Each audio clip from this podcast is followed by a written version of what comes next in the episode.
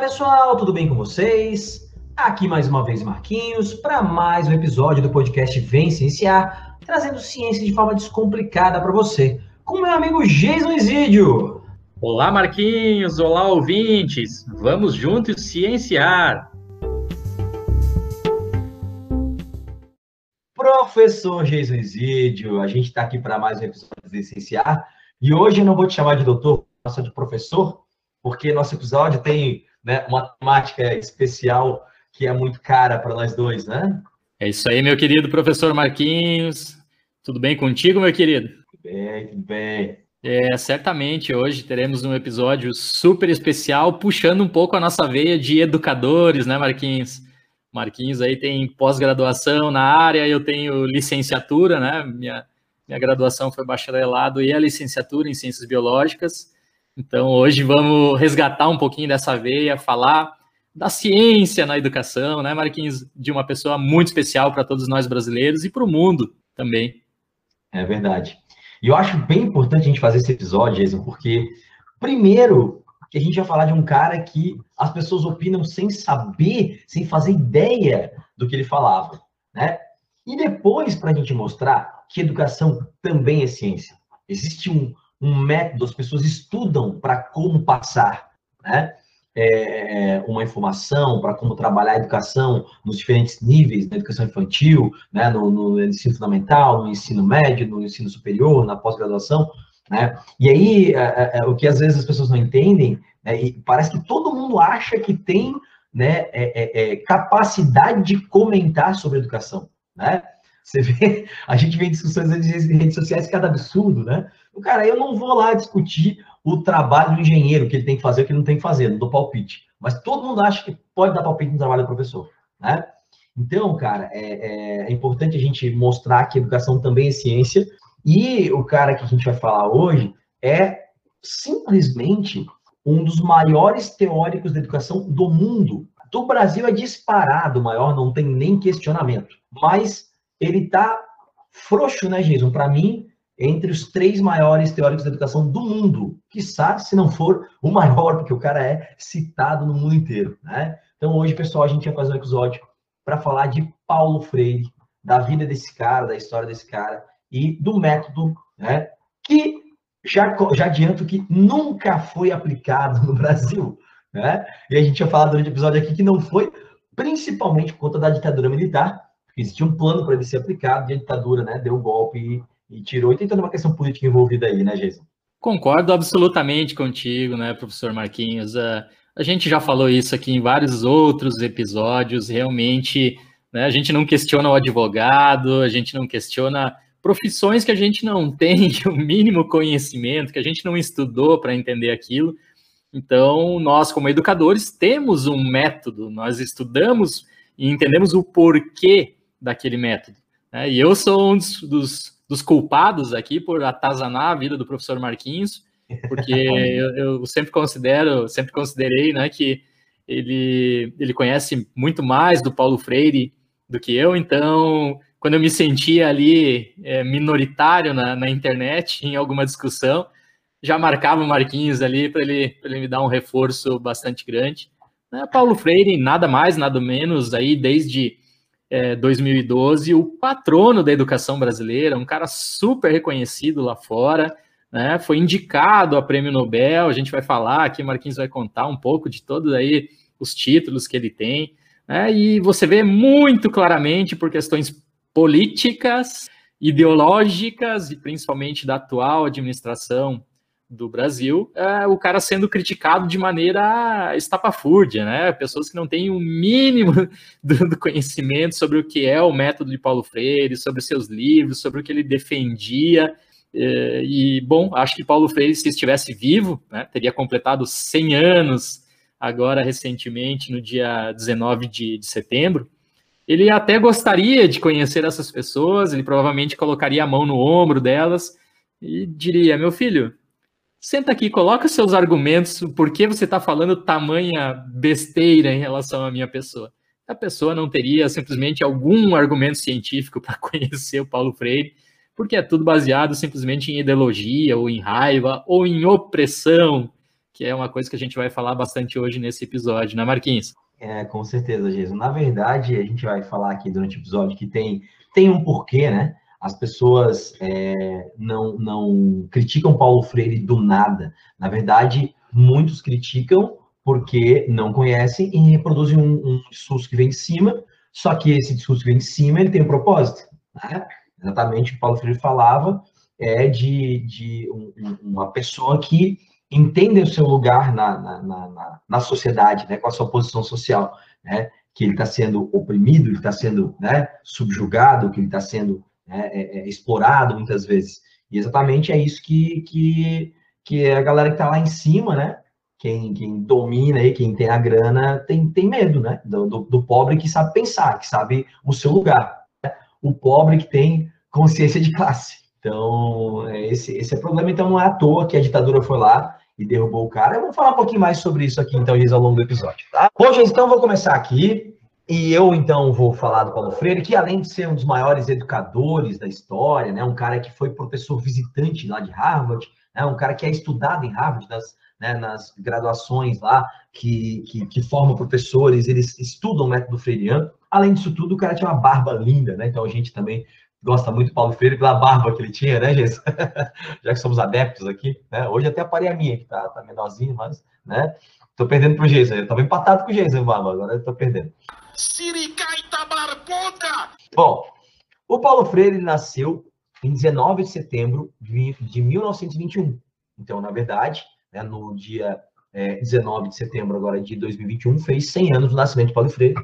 Ele nasceu em Recife, né, no Pernambuco, e veio a falecer em 2 de maio de 97, 1997, em São Paulo, por complicações pós-cirúrgicas de um desentupimento de artéria que ele fez, né? Chama arteriosclerose, fez desentupimento de artéria e acabou tendo uma parada cardíaca, né? Posteriormente. Né? Então, é, ele faleceu em 97.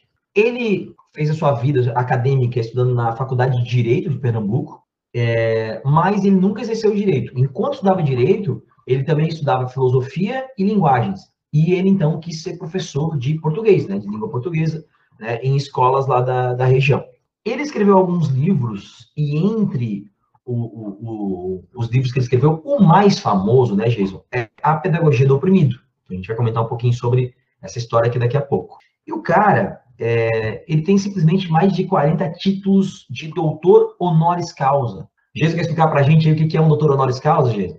O doutor honoris causa, assim, traduzindo em poucas palavras, é quando você é uma pessoa de enorme reconhecimento em alguma área científica, né? Então, por exemplo, eu sou doutor em neurofarmacologia, é, eu estudei lá quatro anos dentro de uma universidade, eu defendi uma tese para ser um doutor, né?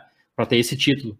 Uh, o honoris causa seria, por exemplo, se eu tivesse desenvolvido alguma teoria super importante no nível mundial e alguma é, determinada universidade aí de fora do país ou mesmo de dentro do país, né, reconhecesse a minha importância para o field, para a área específica e fosse lá me chamasse para né, fazer uma homenagem ainda em vida, né, me dar um título de, de doutor honoris causa naquela universidade, naquele field, né? Então realmente ter mais de 40 não é para qualquer um, amigo. Né? E é, ele então escreveu esse livro Pedagogia do Oprimido, tem outro que é a Pedagogia da Esperança, né, que é muito famoso também. Ele, em 63, fez um trabalho que foi sensacional e que ele ficou muito famoso por isso, inclusive, né, na cidade de Angicos, né, Jason, no Rio Grande do Norte. O professor Jason já morou lá, mas morou em Natal, né? Então, o professor Jason gosta muito do Nordeste, gosta muito de praia, né? Então, ele já morou lá, né, fez o doutorado, pós-doutorado lá, né, Jason, no Rio Grande do Norte, né? Isso, é, fiz pós-doutorado na UFRN, inclusive tive a oportunidade de, de, conhecer bastante o interior do Rio Grande do Norte. Mandar um beijo para a dona Fran, é, a mãe da, da minha ex-namorada aí, que tem algumas relações lá com, com Angicos, justamente a cidade onde o Paulo Freire, então, desenvolveu esse trabalho super interessante e inovador que o Marquinhos vai contar agora para gente. Gente, quando o cara é querido pela ex-sogra, é porque o cara é gente boa, né? Você pode ter essa certeza. Bom, Jason, lá em Angicos, no Rio Grande do Norte, em dezembro de 62, um grupo de estudantes, basicamente, pesquisadores, fez um mapeamento das pessoas que moravam lá, né? E quantos sabiam ler, quantos não sabiam e tal.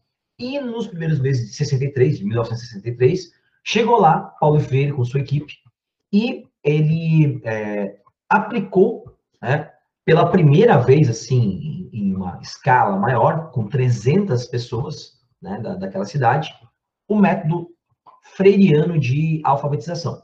Em que consiste esse método, basicamente? Consiste em você usar palavras do dia a dia, do cotidiano daquela população, para usar, né, usando as palavras para que eles consigam, então, ser alfabetizados. Mostrar lá as sílabas, a fonética e tudo mais, a partir né, de, de, de coisas que estão no dia a dia das pessoas, que elas estão acostumadas. Então, primeiro, né, no método, Paulo Freire, a primeira coisa que, que eles falam é a investigação. Vamos investigar quais são as palavras, qual é a realidade né, daquela população. Então, é muito importante essa contextualização, né, de o método vai ser aplicado adaptado à realidade daquela população. E cada população tem uma realidade diferente. Não dá para usar o mesmo método para todo mundo. Então, esse é o primeiro ponto, que já mostra um pouquinho de uma coisa que Paulo Freire sempre falou muito, que é a empatia, né? Ele usava o termo amor, né? né? O amor pelo educando e tal, mas amor no sentido de realmente ter empatia e de entender que cada um tem as suas necessidades e tem é, o, seu, a sua, o seu ritmo diferente de aprender, né? Depois dessa investigação, você tem a tematização.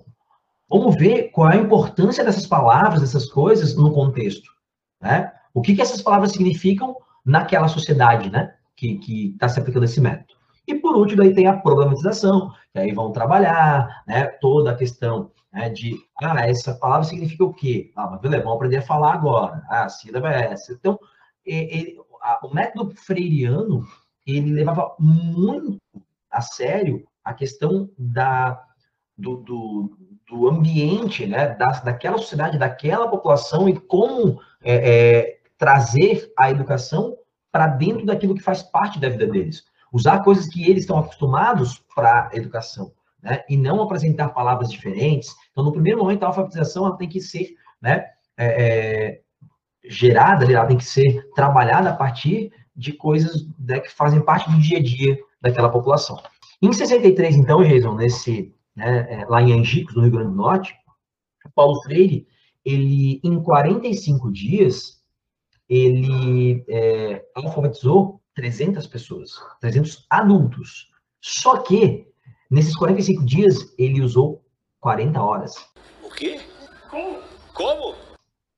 Então, foi menos de uma hora por dia. Então, é, é, essa, essas 40 horas foram distribuídas em 45 dias. Porém, foram só 40 horas. Em 40 horas, ele alfabetizou 300 pessoas. E isso é histórico, isso é, é, é, é, reconhecido no mundo inteiro até hoje. Marquinhos, eu acho espetacular essa ideia, me arrepiou tu contando e eu relembrando, né, da, da parte da, da, licenciatura e quando, claro, a gente estuda, né, de novamente para gravar os episódios para vocês. Tem dois aspectos fantásticos nisso, né, Marquinhos? O primeiro é, imaginem, gente, década de 60 do século passado, vocês conhecem como é a metodologia normalmente dos colégios, das escolas, hoje, em 2021, e a gente já tem críticas que normalmente né, o, professor é visto como o detentor do conhecimento, e, e os alunos ali são quase como seres não iluminados que chegam ali vazios para serem preenchidos pelo poder do super professor. Já é assim hoje. Imaginem no século passado, antes da década de 60. Então, ele chega lá com seus estudantes, né, mapeando o lugar, vendo o que, que vocês precisam aqui. Ah, vocês não sabem escrever, vocês não sabem ler, então isso é de interesse de vocês. Vamos trazer palavras aqui do cotidiano, vamos entender as necessidades de vocês, né?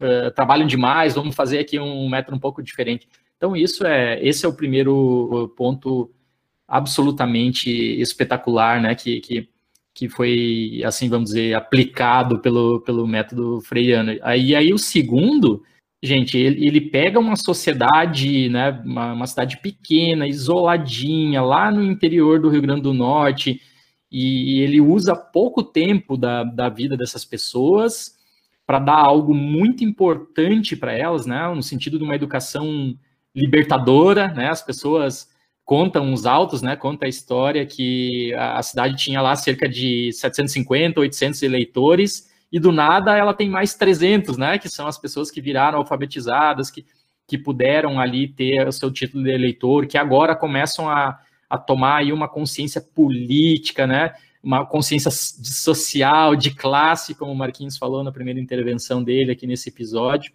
e começam a replicar, né, Marquinhos, o, o, o método dele que, que, não, não tem como não se emocionar, não tem como adorar esse tipo de, de, de educação, onde é. você respeita o, a pessoa que está ali para ser educada, você, você respeita a necessidade dela e você faz com que ela se torne um sujeito também da educação, passando isso adiante para outras pessoas. Eu acho absolutamente sensacional esse, esse episódio de Angicos.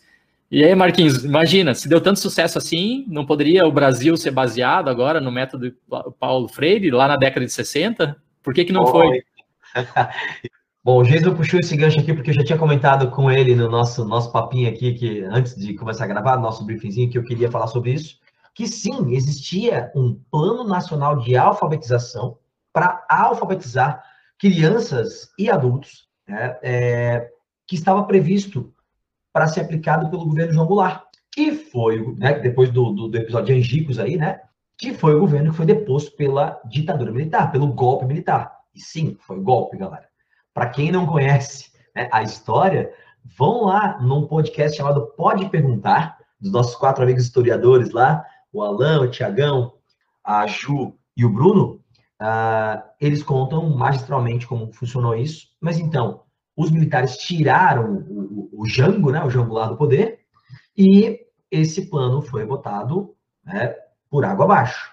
Inclusive, o Paulo Freire, considerado né, um risco para a sociedade, pois é, era considerado socialista, comunista, sendo que ele nunca se assumiu né, e nunca teve um, um, uma, uma militância política aberta, assim, nada demais, sabe? É, até teve uma, uma situação ali que teve um, um, uma, um grupo de pessoas que foi né, derivado do PT ali, da época, né? E que é, é, realmente fez um. Isso na década de 80, já depois que Paulo, Paulo Freire voltou do exílio, aí ele se associou lá a um grupo, uma, um grupo de pessoas do PT que estava tentando trabalhar educação e fez um projeto lá. Mas, na época, gente, que ele foi preso, ele foi preso pela ditadura militar, em 1964, tá? ficou 70 dias preso, e não tinha nenhum posicionamento político, não era um político, né? mas na ditadura prendeu né, é, artistas, a ditadura prendeu crianças, então a gente não tem nem que né, questionar esse, esse tipo de, de, de, conduta, porque ela é né, execrável. Né? Um, então ele foi preso, 70 dias preso, e aí ele tinha que participar de um julgamento. O Jason estava me contando isso aqui antes até, que ele tinha passado de um julgamento lá no Rio de Janeiro, viu que ia dar ruim para ele, se enfiou na embaixada da Bolívia, e foi para a Bolívia, ficou exilado, de lá foi para o Chile. Do Chile, ele foi convidado por Harvard para ser professor né, visitante lá, que é uma categoria que eles têm lá, né, em Harvard, professor visitante. E aí, de novo, informações aqui do professor Jason, vou dando, vou dando, vou dando a, a, o crédito aqui, né, Jason? É, ele foi ele viu que estava muito preso à parte acadêmica, publicando. No Chile, ele publicou, publicou o primeiro livro dele e tal. E ele queria ir para a prática. E ele foi para Genebra, na Suíça, para trabalhar numa. Aí o Jesus vai falar um pouquinho, que acho que isso é um pouquinho mais sobre essa história dele nessa, nessa convenção religiosa lá em Genebra, na Suíça, né, Jesus?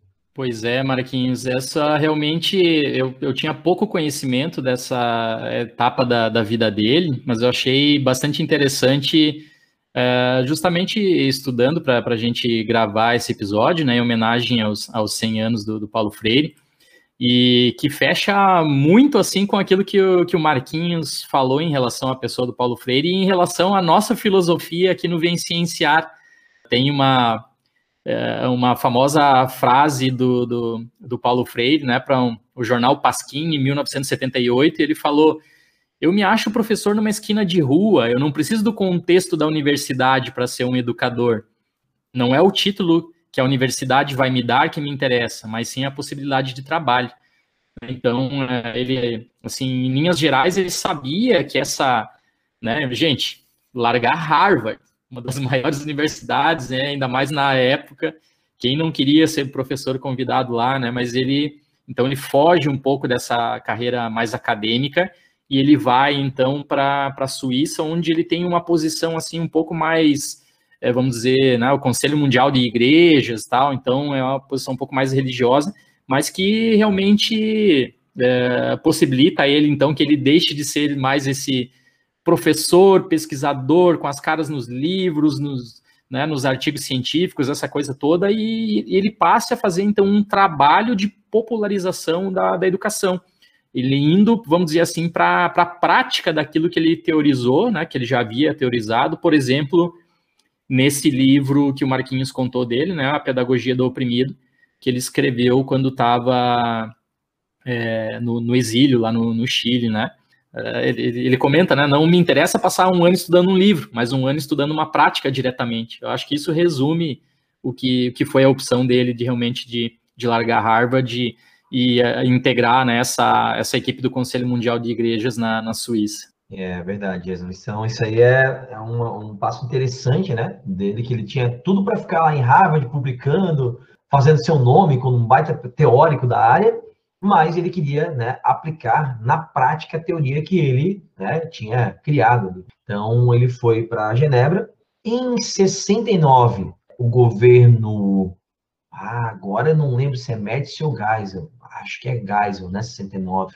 Mas o governo, depois a gente pesquisa isso aí, essa página é muito bom com, com datas, mas houve uma anistia, né? Pessoas exiladas em, em 79 poderiam voltar para o Brasil. E, e, ele então resolveu em 80, ele acabou não vindo em 79, mas em 80 ele voltou para o Brasil. E aí ele participou, foi secretário de Educação do, da cidade de São Paulo, participou de outros, outros projetos de educação aqui no Brasil, uh, muito ativamente, até que lá em 1997, em maio de 97, ele veio a falecer, né, Jesus? Então, é uma história, assim, muito rica e muito importante para a educação brasileira. Não tem como tu ser um educador e tu estudar a história do Paulo Freire e, e, e tentar entender como funciona o método dele e não é, se apaixonar por esse método. É, não vou te dizer que esse método é fácil de ser aplicado, ele não é, né? Até porque no contexto da educação que a gente vive hoje, né, tem é, é, vários empecilhos para isso, né, cara? Tem várias coisas que para a gente é difícil de aplicar um método em si.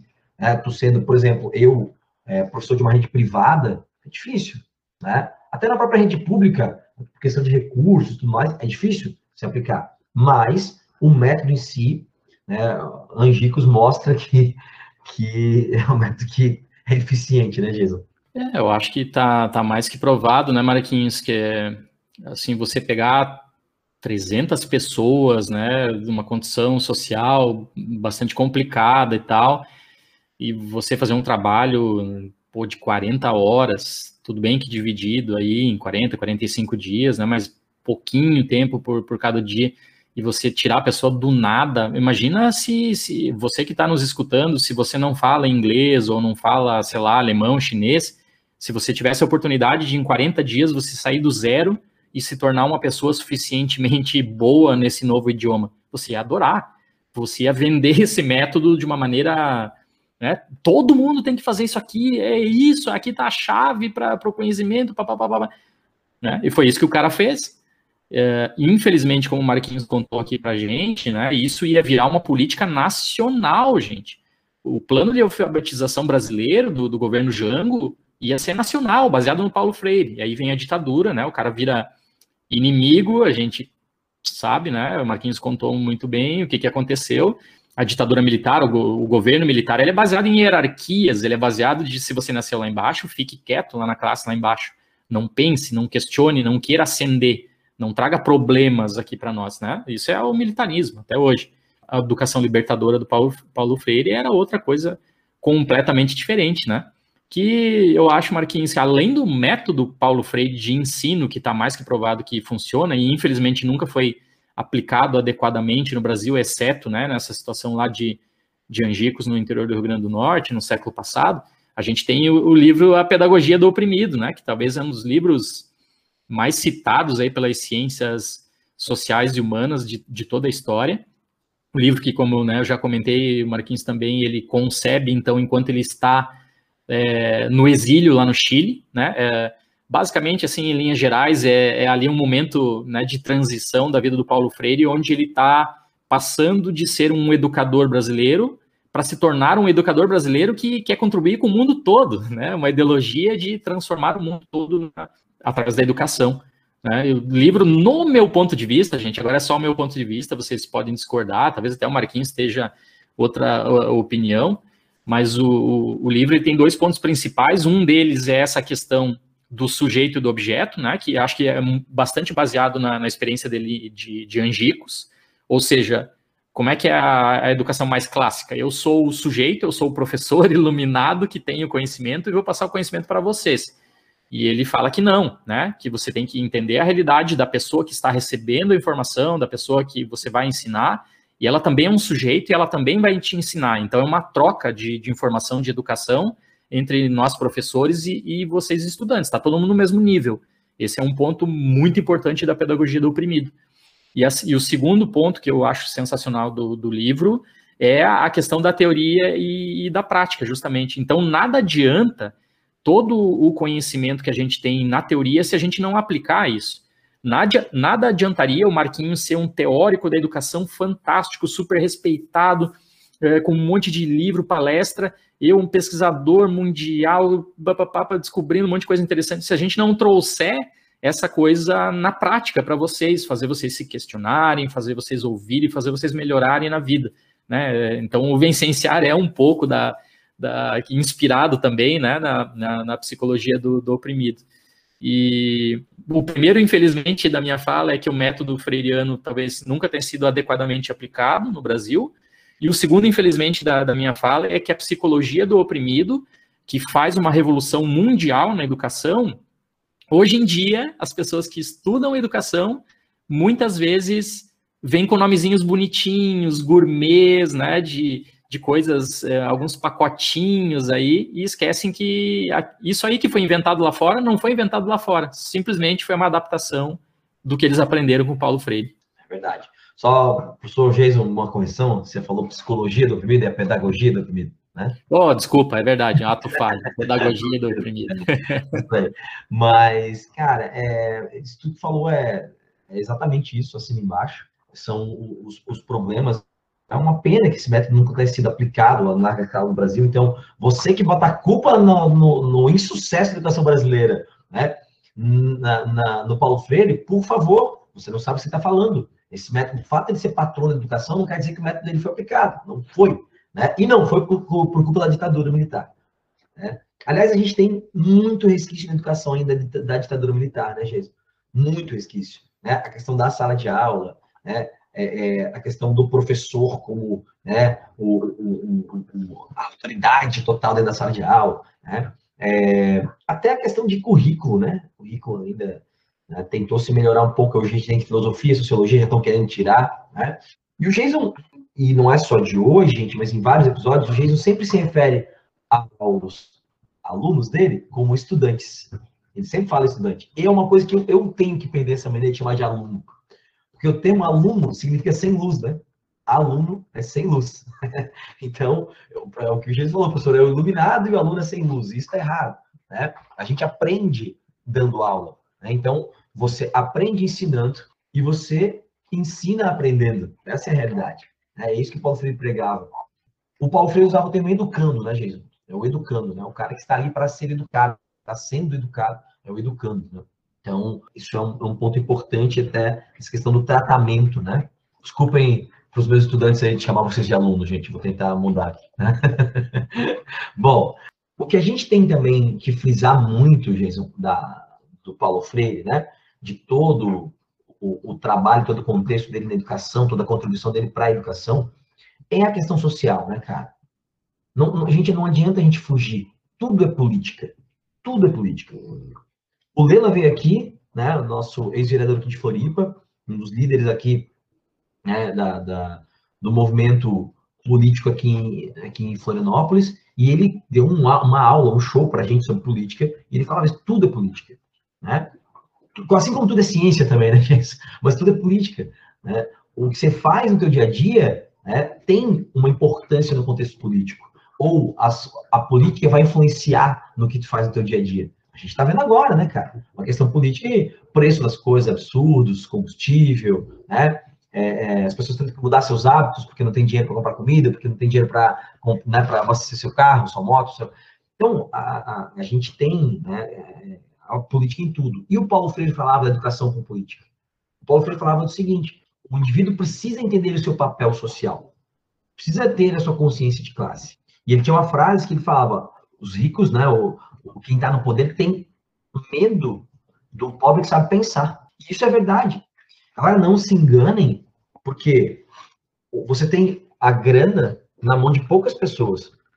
Né? E as pessoas que têm a grana, elas sabem que elas têm a grana. E elas querem continuar tendo a grana. E aí eles vão fazer o quê? Eles vão tentar negar a educação. Isso não é por acaso, é um projeto. Darcy Ribeiro, que contribuiu com Paulo Freire né, para é, é a educação brasileira, o Darcy Ribeiro dizia, né? A crise da educação brasileira não é uma crise, é um projeto. Porque eles querem continuar é, é, que, fazendo com que você não tenha, que as pessoas não tenham acesso à educação. E aí, cara, eles falam qualquer coisa e as pessoas acreditam. É o que está rolando hoje. As pessoas acreditam em fake news. O presidente vai lá e fala qualquer bosta e as pessoas acreditam. É, é no real. Falei besteira, Jesus? Né? É isso que acontece. Então, assim, a crítica a Paulo Freire como eu falei anteriormente, ela tem um, um objetivo. Os caras sabem o que eles estão criticando. Porque o Paulo Freire tem, né, desenvolveu um método de fazer as pessoas serem alfabetizadas, terem acesso à informação, conseguirem, então, a partir daí, né, receber informação, processar essa informação, problematizar, porque era, era um dos pontos do método freiriano, a problematização, né, questionar, e a partir daí questionar o que está sendo feito. E aí, o poder não quer esse questionamento. Então, gente, né, quando os caras lá de cima falam para você, ah, Paulo Freire é ruim, tá? Aí você acredita, mas porque você não foi atrás, não foi estudar, não foi entender o método de Paulo Freire. Não fale mal do cara, não fale mal do método dele antes de conhecer, né? E primeiro de tudo, saibam que ele nunca foi aplicado no Brasil. É, Marquinhos, assim, eu sou um felizardo, né? Eu sou um privilegiado na vida de ter conhecido tantos países diferentes e é, pessoas, se vocês. Vamos voltar ao exemplo do, do, do, idioma, né? Se vocês não falam inglês, me desculpem os que falam, só, só um exemplo, tá? Podem pensar em qualquer outro idioma.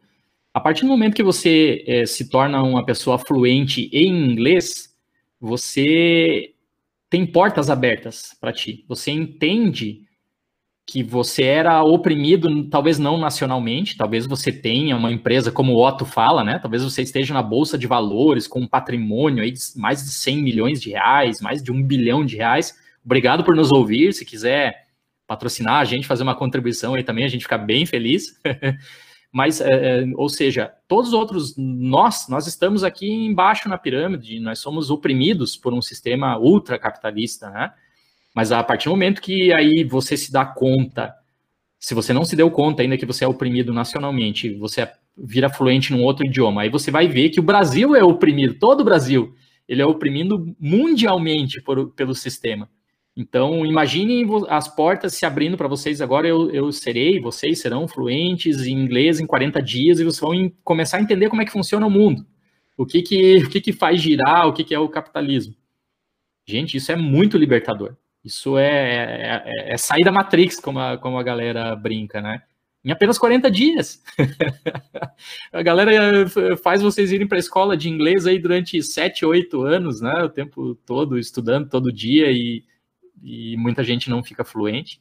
Então é um método sensacional, é um método fantástico, né? reconhecido no mundo todo. Eu, eu concordo totalmente com o Marquinhos, e eu acho que Paulo Freire, né, como eu brinquei, se estivesse vivo, e ia gostar de receber as críticas de vocês com argumentos, com teoria, não simplesmente xingando o cara porque o cara era barbudo, porque o cara era comunista, porque isso e aquilo.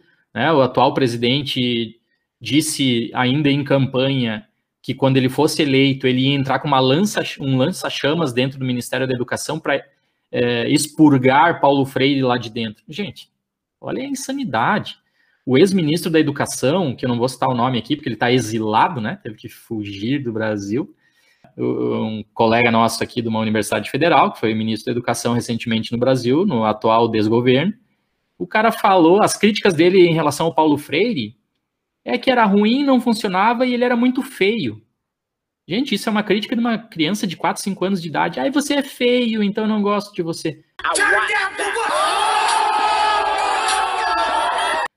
Que argumentação é essa? Um ministro da Educação, né? Ele, que, que, que, teoria ele, ele tem para discordar de, de Paulo Freire? Nenhuma, mas ele era ministro da Educação atual. Então, cuidem-se porque o atual governo e, e consequentemente, os seus ministros da, da educação, eles foram eleitos por fake news e eles depois adotaram as fake news como estratégia de governo. A desinformação, o ataque a pessoas que querem liberar vocês, né? Nós constantemente, eu e o Marquinhos, somos atacados em redes sociais, o Vem Cienciar é atacado nas redes sociais, porque a gente está aqui de graça levando informação para vocês, né, que a gente prepara com muito carinho, que a gente estuda, né, é o nosso conhecimento que tem muito valor, foi muito custoso adquirir isso tudo, e a gente simplesmente passa para vocês para que vocês passem para outras pessoas, que passem para outras pessoas, é a corrente do bem fluindo.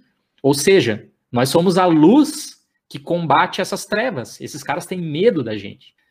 As luzes não podem ser paradas pelas trevas. Então, me desculpem a eles, mas a gente vai vencer com a ajuda de todos vocês. Né? A educação vai superar essa escuridão. Verdade, professor Jesus. É, e assim, bom, que o cara, né, como esse nosso atual presidente falar de educação, né, cara? Ele não tem educação, ele não entende educação. Né? E ele bota gente lá que não entende também, né, cara? Porque não é, gente, olha só, não é porque um cara é professor de uma federal que o cara entende educação. Não é porque o cara é um professor que ele entende educação. O concurso para passar numa federal, muitas vezes não, não te exige saber de educação. Você exige, às vezes, um conhecimento técnico, o cara caiu de paraquedas lá para ser professor e, às vezes, nem queria, né? Ser professor, tá lá porque o salário é bom, tem estabilidade, qualquer coisa do gênero. Então, não, não pensem, né, que porque o cara. Assim como também não é porque o cara é um farmacêutico, é um biólogo, que ele é um cientista. Porque a gente teve, por exemplo, semana, no final de semana, aí, umas discussões aí nas redes sociais, né, Jason, de pessoal defendendo né, aromaterapia como ciência, né? Homeopatia como ciência, a gente já falou aqui, gente, essas coisas não são ciências. Você quer usar? Beleza, mas entenda que não é ciência. Então, não dê status de ciência para alguma coisa que é pseudociência, porque senão a gente vai continuar tendo movimentos como antivacina, terraplanismo, né, esse, esse tipo de coisa que a gente está tendo atualmente. E aí é isso, esse é o trabalho que a gente tenta fazer aqui, mostrar o que é ciência, ciência de verdade, ciência de qualidade, né, para que você saiba diferenciar. Não tem nenhum problema em você usar né, homeopatia, aromaterapia, reiki, acreditar em signo, desde que você saiba que isso não é ciência. Tô certo, desde, Com certeza, né, Marquinhos? E desde que você não queira empurrar isso goela abaixo das outras pessoas, né? É, Se um aromaterapeuta virar é, ministro da, da ciência aí do, do, atual governo e ele, né, porventura usar aromaterapia para tratar todas as pessoas com Covid-19, a gente vai ter um desastre de, né, de aumento de número de mortes aqui dentro do nosso país. Então, uma coisa é você utilizar, você, né, enfim, tem toda. A ciência não, não é a única maneira de responder algumas perguntas da humanidade, né? Então, tem pessoas que acreditam nas mais variadas coisas e está ok desde que você não tente massificar isso tudo. Né? A gente já citou aqui várias vezes ao longo do episódio. Pró o próprio Paulo Freire ele adoraria debater com vocês a respeito, por exemplo, da aromaterapia se vocês tivessem algum tipo de argumentação científica e lógica por trás daquilo ali. Mas a partir do momento que vira simplesmente, ai, porque eu quero, porque eu gosto, porque eu acho. A gente já falou várias vezes aqui, né, Marquinhos? Achismo e opinião é tudo menos ciência. Ciência não se importa com a tua opinião. Ciência é outra coisa, né, como a gente já debateu aqui no, nos episódios. Mas, Marquinhos, essa relação da, da questão das fake news atual, né? Com a pedagogia do oprimido, acho que é, é, algo que faz o livro já bastante antiguinho voltar à tona também, porque a partir do momento que, que a sociedade, né, que é uh, oprimida, é, entende como é a indústria da informação, entende o poder que espalhar uma fake news tem, ela passa a se questionar, ela passa a refletir. É, recebo ali no WhatsApp uma informação que eu tô, não, mas isso não faz sentido algum, não vou repassar isso para frente, né, isso aqui é inventado. Bom, Tá aí mais um, um, um, porquê né, de ler Paulo Freire na, na atualidade. Está altamente contextualizado com a questão das, das fake news. Bom, professor Geiso, então espero que a gente cons tenha conseguido, né, é, de forma satisfatória, mostrar para as pessoas o que é, um pouquinho né, do que é Paulo Freire. Nós não somos nenhum, nenhum especialista na área, né? É, nem eu, nem o Geiso. Eu tenho pós-graduação em educação, sim, o como citou no começo, mas não em, em método freiriano, né? Não sou especialista nesse, nesse, nesta área exatamente. A gente até tentou contato com alguns, algumas pessoas, mas estava difícil de agenda e tal. E aí a gente arriscou fazer aqui porque a gente gosta bastante né, do, do, do Paulo Freire, da história dele, do método dele, e espero que tenha sido proveitoso para vocês, gente. Então, vou me despedindo aqui já. Obrigado por ouvir a gente. Sou Jason, dá um tchau para a galera aí. Então, certamente, Marquinhos, vou deixar um tchau aqui especial para todos os nossos ouvintes. Obrigado por, por estarem nos ouvindo bastante recentemente, né? Tem viralizado alguns episódios nossos aí. A gente fica bastante feliz de estar levando educação e ciência de qualidade para vocês todos. E para finalizar aqui a minha participação, vou deixar então justamente uma frase para vocês pensarem um pouquinho, refletirem agora após esse episódio. A frase vem do livro, então, é, a pedagogia do, do, oprimido, do Paulo Freire, né? E a, ela diz então que quando a educação não é libertadora, o sonho do oprimido é ser o opressor.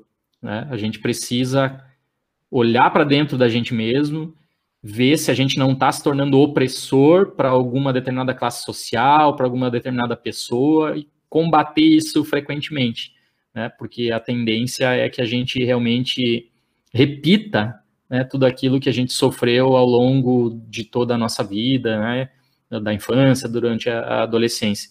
E isso talvez, se a gente passasse aqui para um outro episódio de psicologia, provavelmente a gente ia começar a entender por que, que essas pessoas que estão hoje no poder oprimem tanto. Talvez elas tenham sido oprimidas por algum tipo de classe, sociedade ou pessoa quando elas eram um pouquinho mais novas. Mas esse é um tema para um próximo episódio. Então, um grande abraço para vocês todos aí e com certeza nos veremos semana que vem mais um episódio super especial aqui no Vem Cienciar. Valeu, Geison. Obrigado mais uma vez pela parceria. Valeu, pessoal que ouviu a gente. Muito obrigado por ouvir a gente. Continue aí que a gente está sempre tentando trazer conteúdo relevante de qualidade para vocês. Um grande, um grande abraço e até a próxima. Sigam o Vicenciar nas redes sociais, arroba Vencenciar no Instagram e no Twitter, temos página no Facebook, temos canal no YouTube, o nosso e-mail é vencenciar.gmail.com. Por esses canais você pode tirar sua dúvida, mandar sua crítica ou sugestão. Estamos nos principais tocadores de streaming de áudio, estamos no Anchor, Apple Podcasts, Google Podcasts, Spotify, Podtail, Breaker, Castbox e logo estaremos em outros.